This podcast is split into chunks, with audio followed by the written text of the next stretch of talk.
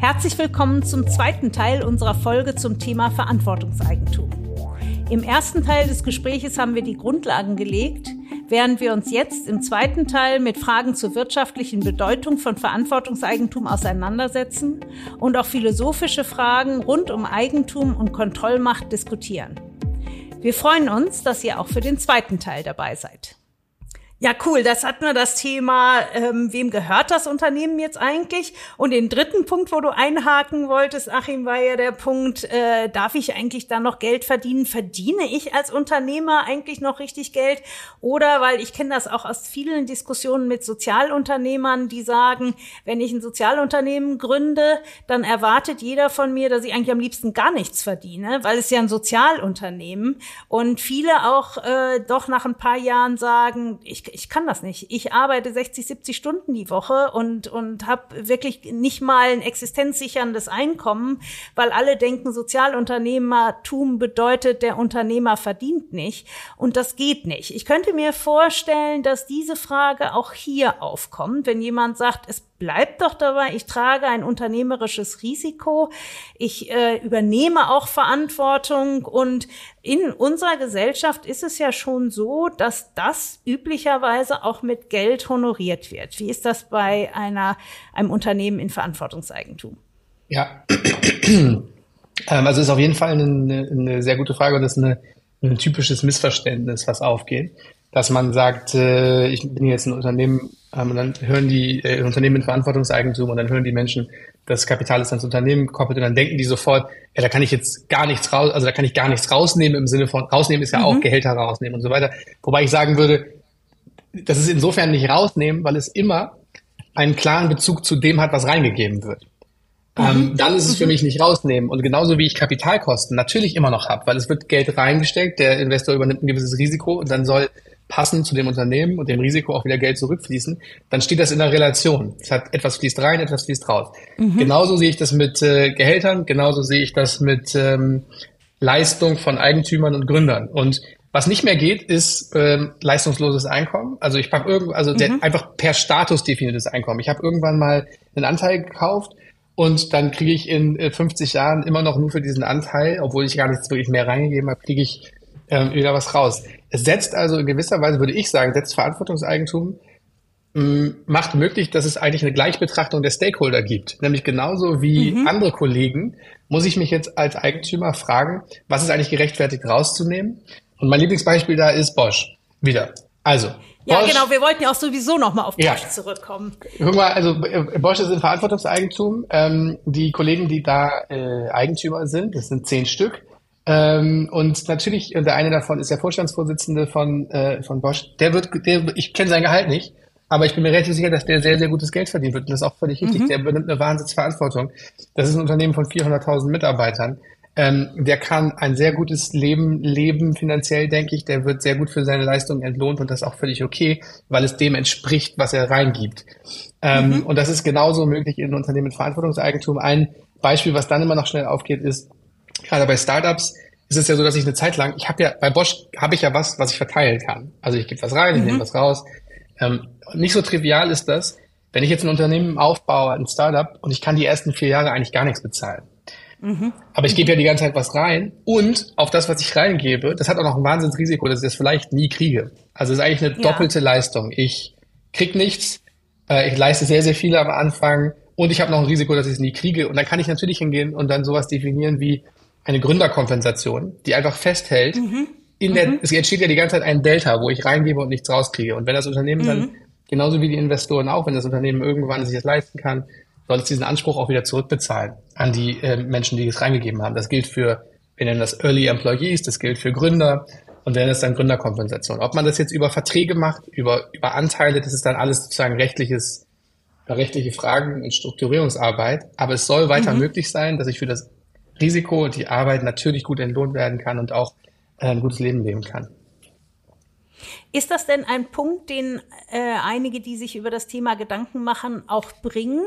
Oder ist das mehr eine Außenbetrachtung von Menschen, die deswegen Verantwortungseigentum gar nicht in Erwägung ziehen? Hm, beides. Ähm, also es ist schon was, was Leute, wo Leute das missverstehen und deswegen es nicht in, in mit Anbetracht ziehen, weil sie sagen, na, ich muss schon sicherstellen, dass ich hier äh, mein, mein Haus abbezahlen kann und was weiß ich nicht. Ähm, und die vergessen, dass es da eben auch diese Möglichkeit gibt. Mhm. Ähm, und es ist aber schon, und das ist auch realistisch, dass auch Gründer und Unternehmer natürlich ihre eigenen Bedürfnisse, auch ihre eigenen Bedürfnisse hören und das dann ins Verhältnis setzen zu dieser Idee mhm. des Verantwortungseigentums. Und das finde ich jetzt wieder so spannend, weil mh, Verantwortungseigentum setzt ja nur diese Prinzipien erstmal in die Mitte und sagt, unser Leitprinzip hier ist, das Kapital dieses Unternehmens gehört dem Unternehmen und der Unternehmensidee.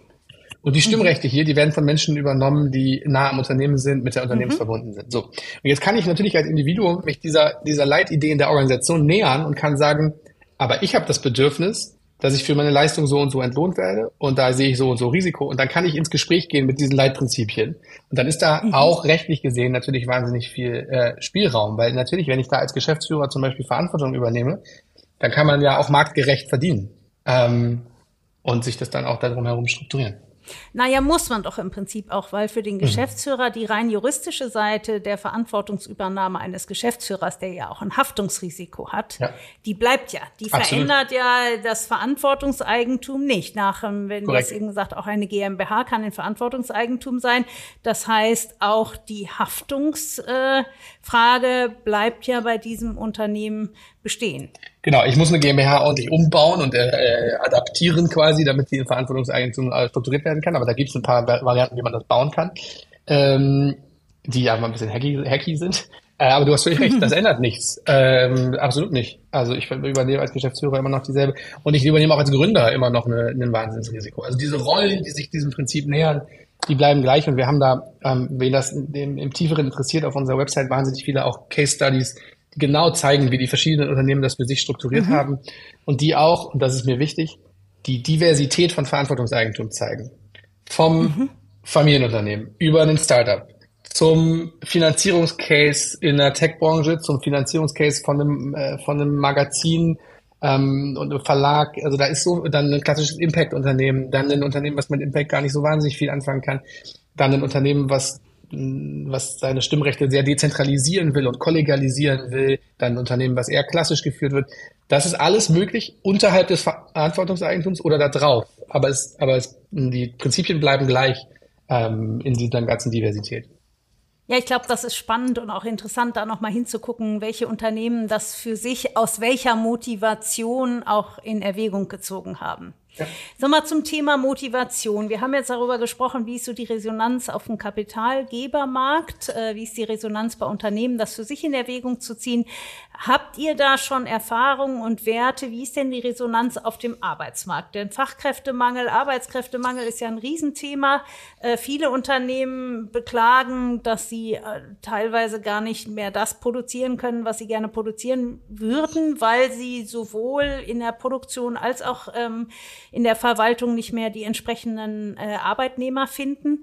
Ist das auf dem Arbeitsmarkt ein Plus oder ist es diffus oder habt ihr da schon Erfahrung? Ähm, ich würde sagen, die, die das für sich kommuniziert kriegen, ähm, und das wird natürlich zunehmend leichter, je mehr der gesellschaftliche Dialog ja. diese Idee auch in den Mittelpunkt stellt, äh, für die ist es auf jeden Fall ein Plus. Ähm, also das ist jetzt sozusagen anekdotisch ähm, und von Einzelbeispielen kann ich dir berichten, dass es gerade auf engen Arbeitsmärkten ein wahnsinniges Plus ist. Ähm, also es gibt so eine mhm. Geschichte von einer Unternehmerin, die auf einer Konferenz erzählt hat, wie ihre Eigentumsstruktur ist und die war in einem Bereich, wo sie sehr viele Softwareentwickler braucht. Und dann sind in mhm. der Konferenz drei Leute aufgestanden und haben gesagt, das ist genau das, wofür ich arbeiten will. Weil die ja, okay. die sind so privilegiert, dass sie sich, dass sie sich ein bisschen mehr die Jobs aussuchen können. Und für sie macht es plötzlich einen Wahnsinnsunterschied, ob sie wissen, dass mit ihrer Lebensleistung ähm, ähm, eine, eine Form unterstützt wird, die in Verantwortungseigentum ist oder eine, wo, mhm. wo die mhm. irgendwie irgendjemanden noch reicher macht, das macht für die einen Riesenunterschied. Und auch reicher, das ist gar nicht so, die, die, haben jetzt nichts dagegen, dass jemand anders reicher wird, sondern die haben ein Problem damit, dass plötzlich die Macht an diesem Unternehmen hinten raus ähm, in eine andere Richtung gehen kann, als das, für sie gearbeitet haben, weil die ja schon auch oft so sehr idealistisch äh, geprägt sind und dann ist ein Riesenvorteil für diese Unternehmen. Aber auch in anderen Bereichen, also da, wo das wirklich in der Kultur präsent ist, macht das natürlich einen riesen Unterschied, ob ich weiß, dass meine Arbeitsleistung hier dem unter der Unternehmensidee dient ähm, oder, oder einer anderen Form, gerade auch was Mitarbeiterbindung dann angeht. Wir haben auch ein paar Studien und Zahlen dazu. Ähm, also gerade Zahlen aus Dänemark zeigen, dass die Mitarbeiterbindung, Mitarbeiterzufriedenheit ähm, und auch die Bindung von Top-Führungskräften, heißt das da in diesen Studien, ähm, sehr viel besser ist. Dänemark hast du gerade erwähnt. Gibt es so ein äh, Konstrukt schon oder Rechtskleid hast du es ja genannt, schon in anderen Ländern oder ist das, seid ihr da äh, Weltinnovation? Ja, es gibt, nee, nee, also es ist schon spannend, auch kulturübergreifend, dass diese, dieses Thema, diese Idee äh, in allen Kulturen aufploppt. Also es gibt Vorreiter in den USA, in den Niederlanden, in der Schweiz, in, in mhm. Afrika, mhm. in äh, in Lateinamerika, überall ploppt das auf, egal was mhm. jetzt erstmal da für ein Kreis ist. Das zeigt mir irgendwie, dass das eine sehr grundsätzliche Idee ist. Ähm, die Ausprägungen sind natürlich völlig unterschiedlich. Und es gibt Länder, in denen das eine höhere Tradition hat. Also in die, die Stiftungsunternehmen, also Industrial Foundations heißt das dann, in, ja. in, in, Dänemark, haben eine sehr hohe Tradition. Ähm, unter anderem ist ein Riesenteil des Kapitalmarkts in äh, Dänemark in ähm, Stiftungshand. Ähm, mhm. Das funktioniert dann so, dass einfach die Mehrheit im Unternehmen gehalten wird und, eine, ähm, und zwar dann von der Stiftung kontrolliert. Und da gibt's dann eben äh, viel, viel mehr Zahlen von da. Das entspricht dem Verantwortungseigentum. Es mhm. sind dann Formen von Verantwortungseigentum, nicht immer ganz, ganz äh, deckungsgleich, aber man kann das schon gut nehmen als Vergleich. Ähm, dann gibt es, äh, es gibt verschiedene, also es gibt in, in England gibt es eine, ähm, äh, wie heißt das, Social, ähm, Social Community Organization. Ich, mir fällt der Name gerade nicht mehr ein, aber es gibt so Versuche und Formen in den verschiedenen Ländern, das abzubilden. Äh, es gibt in den, in den seltensten Fällen genau eine Form. Ähm, und da, wo mhm. sie es schon mhm. genau gibt, ist sie dann sehr eingeschränkt, was die Kapitalaufnahmen angeht und so. Ähm, aber wir sehen schon, dass es Versuche gibt, in, an verschiedenen Orten das schon, ähm, das schon umzusetzen, ja. Und dann gibt es mhm. Rechtsräume, in denen ist es total schwierig. Äh, und dann gibt es Rechtsräume, da ist es einfacher. Du hattest vorhin gesagt, als wir über die Mitarbeiter sprachen, das wollte ich nochmal aufgreifen, jetzt wo das Thema bekannter wird, ähm, wird es auch ein, ein, Thema beim Arbeitsplatz, bei der Arbeitsplatzwahl. Ähm, was ich so spannend finde, und da haben wir ganz am Anfang ja auch drüber gesprochen, ähm, wir haben beide BWL studiert, haben nie von Bosch oder Zeiss gehört, dass die eine besondere Eigentumsstruktur haben. Warum kommunizieren die beiden Unternehmen, die diese Eigentumsstruktur ja doch schon sehr viel länger haben, ich glaube Jahrzehnte zum Teil, ne? Ähm, warum kommunizieren die das nicht mehr? Warum weiß man nicht, Bosch ist gleich? D -d -d mhm. ähm, warum halten die das eher so ein bisschen zurück? Ja, ich, da, da spekuliere ich jetzt. Ähm, ich glaube, dass ein Grund sein kann, dass einfach der Fokus auf das, was sie tun, ihnen wichtiger ist als das, wie sie es tun. Mhm. Ähm, wobei ich durchaus glaube, dass das innerhalb von Bosch schon, da ist schon ganz klar bekannt, dass die Gewinne, die mhm. dieses Unternehmen produziert, im Unternehmen bleibt oder an die Gemeinnützigkeit geht, weil das ist die Struktur von Bosch. Mhm. Wenn Bosch jemals Gewinne ausschüttet, dann gehen diese Gewinne in die Gemeinnützigkeit. Ähm, mhm. Und das wissen die Menschen da schon und sie wissen, äh, und ich glaube, dass das ein Motivationsfaktor ist innerhalb von Bosch. Aber du hast recht, dass sie das jetzt nicht gerade äh, über die Eingangstür hängen. Und ich kann mir vorstellen, dass naja, wenn du das mal damit vergleichst, sorry, dass ich dich hier unterbreche, aber wenn du mal äh, vergleichst, jetzt Patagonia hat ja jetzt auch äh, klargestellt, dass alle Gewinne nicht allgemein in die Gemeinnützigkeit, sondern in Nachhaltigkeitsprojekte gehen. Und das war ja ein Riesenthema. Das ist ja, oder ich weiß nicht, vielleicht lebe ich da auch in der Bubble, aber bei mir ist das von, auf, von allen Seiten angekommen. Dies, diese Entscheidung, dass der Gründer jetzt gesagt hat, alle Gewinne gehen ab sofort in Nachhaltigkeitsprojekte. Und jetzt sagst du so neben nebenbei. Bei Bosch ist das schon seit, weiß nicht, zwei Jahrzehnten so. Äh, ähm, warum ist das nicht mehr Thema bei uns? Also man muss klar sagen, dass es jetzt hier einen Zusammenhang gibt. Ähm, also die Kollegen von Patagonia haben die Bücher, die wir so geschrieben haben, ja auch gelesen und die Strukturen, die wir gebaut haben und das Patagonia, also das ist, das ist genau so und die, ja. die Struktur von Patagonia ist nicht nur irgendeine Gemeinnützigkeit, sondern die Struktur von Patagonia ist zu 97 Prozent Verantwortungseigentum. Ähm, ich kann, das kannst du ja. gerne mal in den Show Notes verlinken. Wir haben das genau nochmal aufgeschlüsselt und die Struktur analysiert und gezeigt, ähm, wie sie mit der Bosch-Struktur zusammenhängt Spannend. und wie sie in das ist Verantwortungseigentum. Die Artikel, die überall Sehr um die spannend. Welt gegangen sind, mit das gehört jetzt der Erde. Das stimmt nicht. Ist ganz klar. Ja, so hieß es, es genau. Ist, genau es, es ist ganz klar. der Erde, ja. Nein, es ist eine Doppel, es ist eine Doppelstiftungsstruktur, äh, genau wie bei Bosch.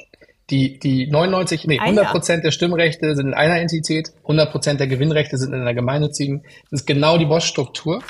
Ähm, Aber dann passte doch meine Frage. Nee, sie, sie, sie passt absolut. Mir war nur wichtig zu sagen, dass das, weil das ist wichtig fürs Thema, dass Patagonia nicht nur einfach eine Gemeinnützigkeit ist, sondern dass Patagonia die Qualität des Eigentums verändert hat und zwar auch bewusst. So. Und warum das so ist, ist, glaube ich, weil Patagonia Du hast ja gefragt, warum reden die jetzt so viel drüber? Ja. Patagonia redet von Anfang an sehr viel übers Wie. Die schreiben Bücher, dass sie ihre, ihre Menschen, my people, I sent my people go surfing oder wie es heißt, ich habe es hier im Regal stehen. Das Wie von Patagonia war schon immer extrem wichtig, ähm, genauso wie das Was, was sie machen. Ähm, bei Bosch empfinde ich das äh, von außen betrachtet, ich weiß es ja nicht, nicht so, sondern da standen die Produkte sehr klar und die Produktqualität mhm. und, Immer, ja. und äh, mhm. vielleicht noch die gesellschaftliche die Verantwortung und so schon auch. Und ich meine, wenn man sich die Bücher von Robert Bosch durchliest, ist es ja irre, wie viel Gedanken der sich gemacht hat. Der hat ja genau, er hat ja sehr viel experimentiert auch mit dem Eigentum und er hat sich genau überlegt, welche Haltung dahinter steht und welche Prinzipien. Ähm, und das ist nicht so, dass das nicht auch extrem tief durchdacht ist, aber die haben einfach, glaube ich, in ihrer Art das Wie nicht so wahnsinnig viel nach vorne gestellt, wohin Patagonia das sehr, sehr doll gemacht hat. Und dann ist Patagonia natürlich auch das Unternehmen, von dem immer alle, also als wir angefangen haben, wir haben immer gesagt, Patagonia, das ist eigentlich, die werden das dann irgendwann machen, hoffentlich. So, haben sie gemacht jetzt. So. Naja, aber das ist jetzt wiederum so auch doch ein bisschen mehr der amerikanische Weg, oder? Dass man tue Gutes und rede drüber, dass man damit, äh, dass man das wirklich da jeden Schritt kundtut. Ähm, das finde ich manchmal in Vielleicht, Deutschland ja. schade. Ja. Ne, das sind ja nun, also Bosch und Zeiss sind nun wirklich, wirklich äh, große, erfolgreiche Vorzeigeunternehmen. Ähm, dass das bei uns nicht so die Tradition hat, äh, die Dinge, sag ich jetzt mal salopp, an die große Glocke zu hängen. Ja, irgendwas daran mag ich auch, muss ich sagen. Ähm, ich bin jetzt, also mhm. ich sitze hier in, äh, in Bremen, ich bin äh, in einer Hansestadt groß geworden. Ich, ähm, ich mag diese, ich mag. Das Understatement. Ich, ich mag, dass das, ja, also ich sag mal eher, was ich, wo ich es übertrieben finde. Wenn man das macht, diese Idee, weil man es gerne an die große Glocke hängen will, dann verkennt man, was eigentlich in dieser Idee steckt. Weil aus meiner Idee ist das Schönste eine innere Kohärenz. Also ich habe eine Haltung zu Unternehmertum mhm. und ich will das, ich würde das auch machen, wenn es nie jemand erfahren würde. Wenn das so ein Gefühl ist, natürlich hat das wahnsinnig mhm. viele gute positive Effekte auf Mitarbeiter, auf Kunden, auf Partner, auf Marke. Ähm, ich kann das heute gut kommunizieren. Ich will auch meine Haltung zum Ausdruck bringen. Heute in der Welt, glaube ich, viel mehr. Auch meine politische Haltung, was weiß ich nicht alles. Aber irgendwie mag ich auch die Unternehmer, und davon gibt es ein paar auch in unserem Umfeld, die einfach sagen, das ist, das ist für mich Unternehmertum. Lass uns mal den ganzen Fass wegnehmen. Das ist alles, das ist für mich, wie ich Unternehmertum lebe heute schon. Und selbst wenn es jemand weiß, so mache ich das. Stell dir das doch mal vor, jemand macht es schon seit 30 Jahren. Das ist genau, ist schon umgesetzt, der kann es nicht ändern und der macht es einfach aus einer inneren Kohärenz heraus. Und ähm, da will ich meinen einen Mitgründer äh, Armin, Armin Steuernagel auch, auch nennen. Der, sein Weg ist ja der Weg als Unternehmer zu Verantwortungseigentum, der, der immer gesagt hat zu seinen Mitarbeitern, und seinen Partnern, wir existieren für die Unternehmensidee. Die Gewinne hier mhm. dienen dem Unternehmen. Und dann hat eine Mitarbeiterin irgendwann zu ihm gesagt, Armin, das ist doch Quatsch. Wir sind doch eine GmbH. Wenn du willst, dann kannst du das Ding morgen verkaufen. Und dann haben wir alle für deine Tasche gearbeitet und nicht für die ja. Unternehmensidee. Und das hat ihn so genervt, dass er Kohärenz erzeugen, erzeugen wollte aus dem, was er gesagt hat, was er gefühlt hat und das, wie es strukturiert ist. Und ich finde das wahnsinnig wichtig. Dass ich sollte nicht Verantwortungseigentum machen, weil ich das jetzt eine geile Marketingidee finde, weil dafür ist es viel zu fundamental. Da bin ich total bei dir. Das sage ich ja auch immer allen zu Purpose. Ich sollte niemals Purpose machen oder mir einen Purpose geben äh, als Marketingidee. Funktioniert zum Glück auch gar nicht. Bei Purpose funktioniert es gar nicht, wenn es nur eine Marketingidee ist. Aber ähm, Ihr seid ja nun auch euer erster Bereich Forschung, Wissensvermittlung, Öffentlichkeit schaffen. Ähm, bei euch ist ja auch so ein Credo, dass ihr sagt, die Transformation der Wirtschaft kann gar nicht funktionieren, ohne dass wir über das Thema Eigentum reden. Ähm, und da habe ich jetzt noch mal zwei Bereiche zu. Zum einen, was glaubst du, soll da transformiert werden? Das vielleicht als zweite Frage oder muss transformiert werden. Die erste nochmal dazu, naja, wenn mehr drüber gesprochen würde, würde ja auch mehr Öffentlichkeit geschaffen werden, würden wir schöne Vorzeigemodelle haben oder Vorzeigeunternehmen haben ja. und würden natürlich auch vielleicht das Thema noch schneller umgesetzt kriegen, vielleicht auch mehr politischen Druck, dass es diese Eigentumsform nun wirklich gibt, dass ich zum Notar gehen kann und sagen ja. kann, ich gründe ein Verantwortungseigentum und so weiter. Ähm, also meine Frage kam auch mehr daher, nicht so zu sagen, ich hänge mir da so ein tolles Schild um, was ich für ein toller bin, sondern wir brauchen doch eine breite Öffentlichkeit. Stimme ich dir völlig zu. Ich habe dich auch nicht so verstanden, dass du sagen würdest, man soll sich das jetzt hinhängen. ich wollte nur diesen, diesen, dieses, diesen Gegenpol dieser inneren Kohärenz gerne noch erwähnen. Und wenn das beides zusammenkommt, dann ist eigentlich am schönsten, wenn man dann auch noch ein bisschen äh, passend drüber reden kann. Ich bin völlig bei dir und es gibt ja zum Glück auch genug Leute, die sehr laut, ähm, sehr gut ähm, und sehr viel darüber reden. Ähm, wir sind Teil davon, aber gerade auch die Unternehmer und Unternehmerinnen, die das auf vielen, vielen Bühnen tun, die sich einbringen, die die die politische Arbeit unterstützen. Das ist wahnsinnig wichtig und das wird auch noch ein langer Weg, denke ich, da immer wieder über diese Idee zu reden, weil wir ein bisschen auch was aufzuholen haben an, an Mainstream, ja. der sich heute gebildet hat. Und deswegen freue ich mich auch immer über die Leute, die da sehr laut drüber reden und viel drüber reden. Auch über Patagonia habe ich mich äh, irre gefreut, äh, dass sie da so drüber reden, wenn es ein bisschen passender kompliziert gewesen wäre. ja. ja. dann haben wir noch das Thema Transformation. Ihr mhm. sagt ja, für die Transformation der Wirtschaft ist das unablässig. Was muss denn transformiert werden aus eurer Sicht? Ja, das ist eine wahnsinns, äh, wahnsinnig schwierige Frage. Ich reihe mich in die, in die, glaube ich, in die Reihe derer ein, die direkt sagen wollen, dass ich nicht weiß, wie jetzt die zukünftige Wirtschaft äh, genau aussehen soll. Und mhm. ich jetzt auch nicht sage, das ist der mhm. Hebel, den wir umstellen müssen. Und ich habe jetzt hier übrigens den Masterplan, sondern würde mich auf mh, hm, zumindest mal so ein paar Beobachtungen zurückziehen, die vor allem prägend für unsere Arbeit sind. Und ich habe ja vorhin den Begriff der strukturellen Verantwortungslosigkeit genannt. Der ist mir wichtig, weil ich glaube, dass das ein Problem ist. Diese mhm. irgendwie das Gefühl, viele Leute erkennen ein Problem, aber keiner, keiner kann so richtig was machen. Also Leute mhm. wirklich ins, in, in die Kraft wieder bringen, raus aus der Zentralisierung, raus aus der Bürokratisierung und rein in die, in die, in die Kraft. Ähm, und da, wo solche Räume entstehen, weiß ich gar nicht, was das jetzt genau vom Inhalt äh, bedeutet, aber ich habe das tiefe Vertrauen, dass in diesen Räumen Passendes entsteht, Gutes entsteht, wie auch immer. Ähm, weil ich es auch sehr schwierig finde, das jetzt genau zu sagen, was jetzt eigentlich gut ist und was passend ist. Aber ich glaube, da, wo Leute echt in Verantwortung sind und ähm, äh, eine Struktur haben, ähm, in, in der sie sich selber immer wieder fragen müssen, was ist jetzt das nächste Passende zu tun, da vertraue ich einfach auf, auf Menschen. Da spürst du aber auch, auch dass in unserer Idee, äh, Rutger Bregmann hat das äh, auf unserer Konferenz genannt, ein, eine Moral Ambition, also ein, ein sozusagen, da ist mhm. ja, steckt ja ein Menschenbild, da steckt eine Idee hinter, wie, wie können wir miteinander umgehen, wie können wir agieren, die, die glaube ich schon durchstrahlt, wenn wir uns hier so unterhalten. Also eigentlich sagt ihr, wenn ihr, wenn Verantwortung wieder mehr ans Unternehmen, ans Eigentum gebunden ist, qua Struktur, dass dann das, was wir in der Wirtschaft als Transformation brauchen, eigentlich automatisch kommt, weil dann Menschen im Eigentum sind, die auch die Verantwortung im operativen Geschäft tragen und dass sich dann die Transformation sozusagen ergibt. Ist das richtig? Ich würde nicht automatisch sagen, dass da würden wir die, die Idee, glaube ich, überlasten. Ähm, ich würde sagen, es ist eine wahnsinnig wichtige Grundlage, dass es dann entstehen kann. Also auch die Effekte, die sich Unternehmer, Unternehmerinnen nach innen erhoffen, das passiert nicht automatisch. Das passiert, indem ich es äh, gut ins Gespräch bringe, indem ich dann die richtigen Schritte gehe. Aber nicht nur, weil ich die Eigentumsform irgendwo ändere. Ich muss es schon auch zum Leben bringen. Und ich glaube nicht, dass das alleine hilft. Ich glaube, es muss, es, wenn, die Perspektiven darauf, was eigentlich das Problem ist in unserer Gesellschaft und unserer Wirtschaft und so, die sind ja vielfältig. Ich glaube, dass Eigentum einfach so ein wichtiges Scharnier ist, in der immer wieder diese Tür auch schwingt, in der die Diskussion dann stattfindet. Ähm, und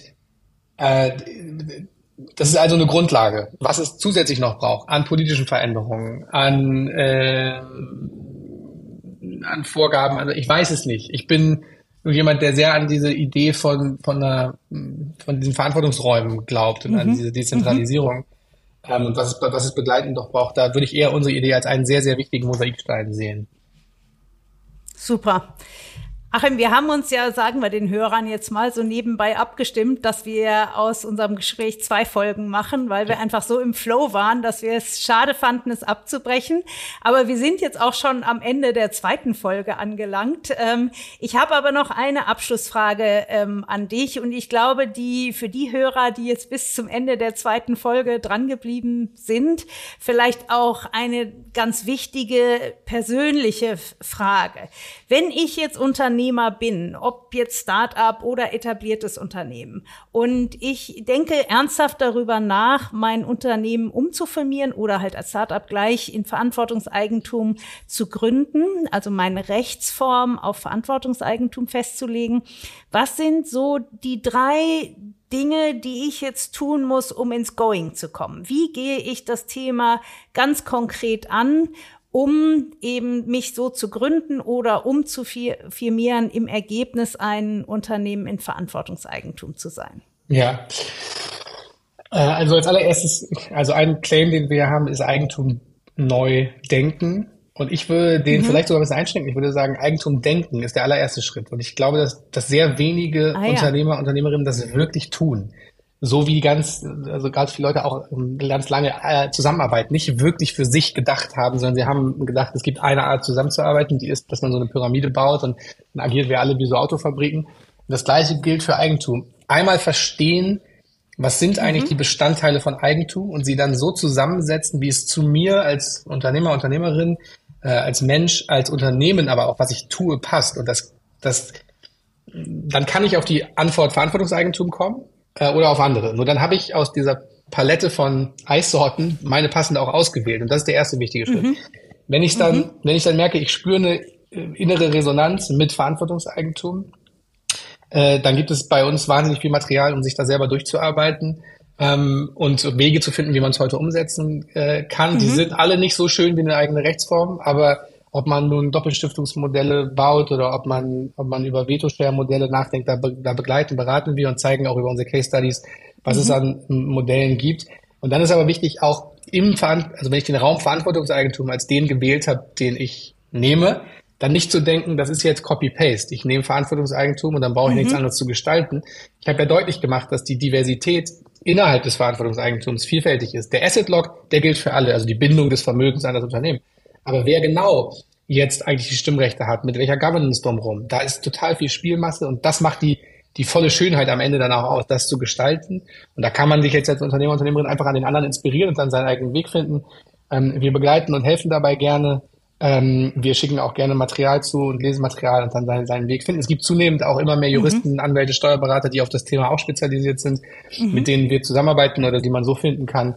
Ähm, und dann da den, den, den Weg finden. Und das letzte, weil du hast ja nach drei gefragt, ich probiere ein drittes noch zu sagen. Das ist äh, Comedy, es gibt ja eine Bewegung und eine Community auch da drum herum. Die sind, die, ja. die ist vielfältig, das sind äh, wir sind nicht die Bewegung, sondern die Bewegung ist das, was um dieses Thema entsteht. Und es gibt immer wieder ja. Treffräume. Ähm, jetzt äh, in diesem Jahr werden wir eine Veranstaltung, wird die Stiftung Verantwortungseigentum eine Veranstaltung haben ähm, mit unserem Bundespräsidenten, ähm, der auch was zu dem Thema erzählt. Und das ist der nächste große Ort, wo Leute hinkommen können und sich darüber austauschen können und zuhören können. Aber es wird auch immer wieder Konferenzen. Ganz spannende Veranstaltung, die verlinke ich natürlich auch nochmal in den Show Notes. Äh, ja. Wirklich tolle Redner, äh, gute Möglichkeiten zum Netzwerken und natürlich auch um äh, diesen Community viel Leute kennenzulernen, die schon in Verantwortungseigentum sind oder andere, die sich auf den Weg machen. Also die Veranstaltung verlinken wir auf jeden Fall auch. Genau, ich denke, das, das hilft einfach, mit anderen Unternehmern und Unternehmerinnen zu sprechen, die äh, die den Weg gegangen sind oder die darüber nachdenken und sich dazu vernetzen und sich auch gegenseitig zu stärken. Super, cool. Achim, vielen, vielen Dank. Das waren intensive ähm, 80 Minuten, die wir hier gesprochen haben. Aber ich hätte auch nicht gewusst, wo ich es abbrechen sollte, weil äh, es ist ein super spannendes Thema. Ich glaube, dass es extrem relevant ist für Wirtschaft neu denken, für eine Transformation. Ich fand es mega, dass du so ganz ehrlich gesagt hast, weiß nicht, was wir alles noch brauchen, aber über Eigentum nachdenken, überhaupt mal zu überlegen, welche Eigentumsform macht für mich als Unternehmer, als Eigentümer Sinn. Das fand ich unheimlich spannend, weil es sind Denkstrukturen. Ähm, äh, die Anna Jona hat im, im Wildling Podcast gesagt, wir müssen verstehen, dass das Wirtschaftsmodell, was wir in dem wir leben, dass das menschengemacht ist. Und alles, was Menschen mhm. gemacht haben, ja. kann man auch verändern. Ja. Aber das fängt eben mit Denkstrukturen an, die ich als erstes verändern muss. Und ich, ich fand das jetzt auch nochmal sehr spannend, dass du als ersten Punkt für jeden, der sich darüber informiert oder das für sich in Erwägung zieht, gesagt hast, Erstmal muss man denken darüber, vielleicht auch neu denken, was ist Eigentum, welche Funktion hat Eigentum und wie will ich das als Unternehmer leben. Ja. Ich danke dir sehr, sehr herzlich. Das war vollgepackt mit, mit spannenden Gedanken, mit Denkanstößen, mit Ideen und mit ganz, ganz viel Wissen. Man merkt, dass hier jemand äh, spricht, der sich seit Jahren intensivst diesem Thema verschrieben hat und äh, darüber auch wirklich viel Auskunft geben kann. Ich danke dir sehr herzlich und ich wünsche euch ganz viel Erfolg und äh, ich freue mich, wenn wir uns im September auf eurer Konferenz sehen. Super gerne. Es hat mir viel Spaß gemacht. Ich will, weil du es jetzt gerade mir noch so hingelegt hast und ich das eigentlich ein super schönes Ende finde, weil du hast gesagt, dass mit dem, sorry, dass ich es nochmal ganz kurz aufmache. Aber ja, finde ich gut, mach. Deine, dein, du hast ja jetzt gesagt, äh, Mensch gemacht. Und ich muss jetzt schon nochmal denken, gerade in der Zeit, in die wir uns jetzt reinbewegen. Wir reden in diesen Tagen super viel über künstliche Intelligenz, und über, über mhm. die, die, Jobs, die vielleicht bald jemand anders machen kann. Und äh, ich glaube, gerade in einer Zeit, in der einfach ganz viele Sachen automatisiert werden werden, ist die Frage, was macht eigentlich unsere, äh, uns als Menschen im Kern aus? Und was, mhm. Was mhm. können wir wirklich in, in, in Beziehungen bringen und in, ins Leben bringen? Da gibt es nämlich ein paar Dinge, ich glaube, die können nur wir als Menschen machen. Und gerade die sind ganz besonders wichtig. Und da würde ich mich fragen, äh, als Unternehmen, aber auch als Gesellschaft, welche Strukturen sorgen eigentlich dafür, dass ich dieses tief menschliche, also da, wo es um Vertrauen, mhm. Empathie, Beziehung, Kreativität, was weiß ich, Intuition, was weiß ich, geht, die Rahmenbedingungen, in denen ich das als Mensch gerne machen will, werden, glaube ich, ein werden absoluter Wettbewerbsfaktor sein und werden einfach dazu führen, dass sich sehr viel verändert. Ich glaube, Verantwortungseigentum ist eine Struktur, die das Menschen anbietet, dass ich mich da genau damit gerne einbringe und dann wird es in der Zukunft nur noch wichtiger. Insofern der Aufruf auch aus einer ähm, ja, zeitgeistlichen und Entwicklungsperspektive, sich sehr dringend mit den Strukturen zu beschäftigen, die dafür sorgen, dass wir echtes Potenzial ins Leben bringen können. Als Individuen, als Unternehmen, aber auch als Volkswirtschaft. Mega Schlusswort, Achim. Ich finde, das hat es jetzt wirklich rund gemacht. Vielen, vielen Dank. Äh, wir bleiben in Kontakt. Ich hoffe, unseren Hörern hat es viel Input gebracht, auch viel Denkanstöße gebracht und äh, sich mit dem Thema auseinanderzusetzen. Und selbst wenn nicht jeder sein Unternehmen umstrukturiert, je mehr überhaupt über die Verbindung von Verantwortung und Eigentum nachdenken, ich glaube, desto mehr haben wir auch die Chance, Wirtschaft so zu bauen, dass sie sinnstiftend ist, dass Unternehmertum sinnstiftend ist und dass auch die Arbeit des Einzelnen sinnstiftend ist. Vielen Dank. Danke dir. Danke, dass ich da sein durfte. Auf bald. Ja, ich hoffe, es hat euch gefallen und ihr konntet aus dem Gespräch etwas für eure berufliche Praxis mitnehmen. Vielleicht ist der eine oder andere so begeistert, dass er sich auch vorstellen kann, dass sein Unternehmen zukünftig in Verantwortungseigentum besser aufgestellt ist. Dann ist Achim jederzeit ansprechbar. Purpose bietet umfangreiches Informationsmaterial, aber auch Beratung auf dem Weg zu einem Unternehmen in Verantwortungseigentum. Wenn ihr uns unterstützen wollt, bewertet uns auf den Plattformen und noch besser, empfehlt uns direkt an einen Freund und eine Freundin weiter und unterstützt damit das weitere Wachstum des Podcasts. Tschüss und bis zum nächsten Mal.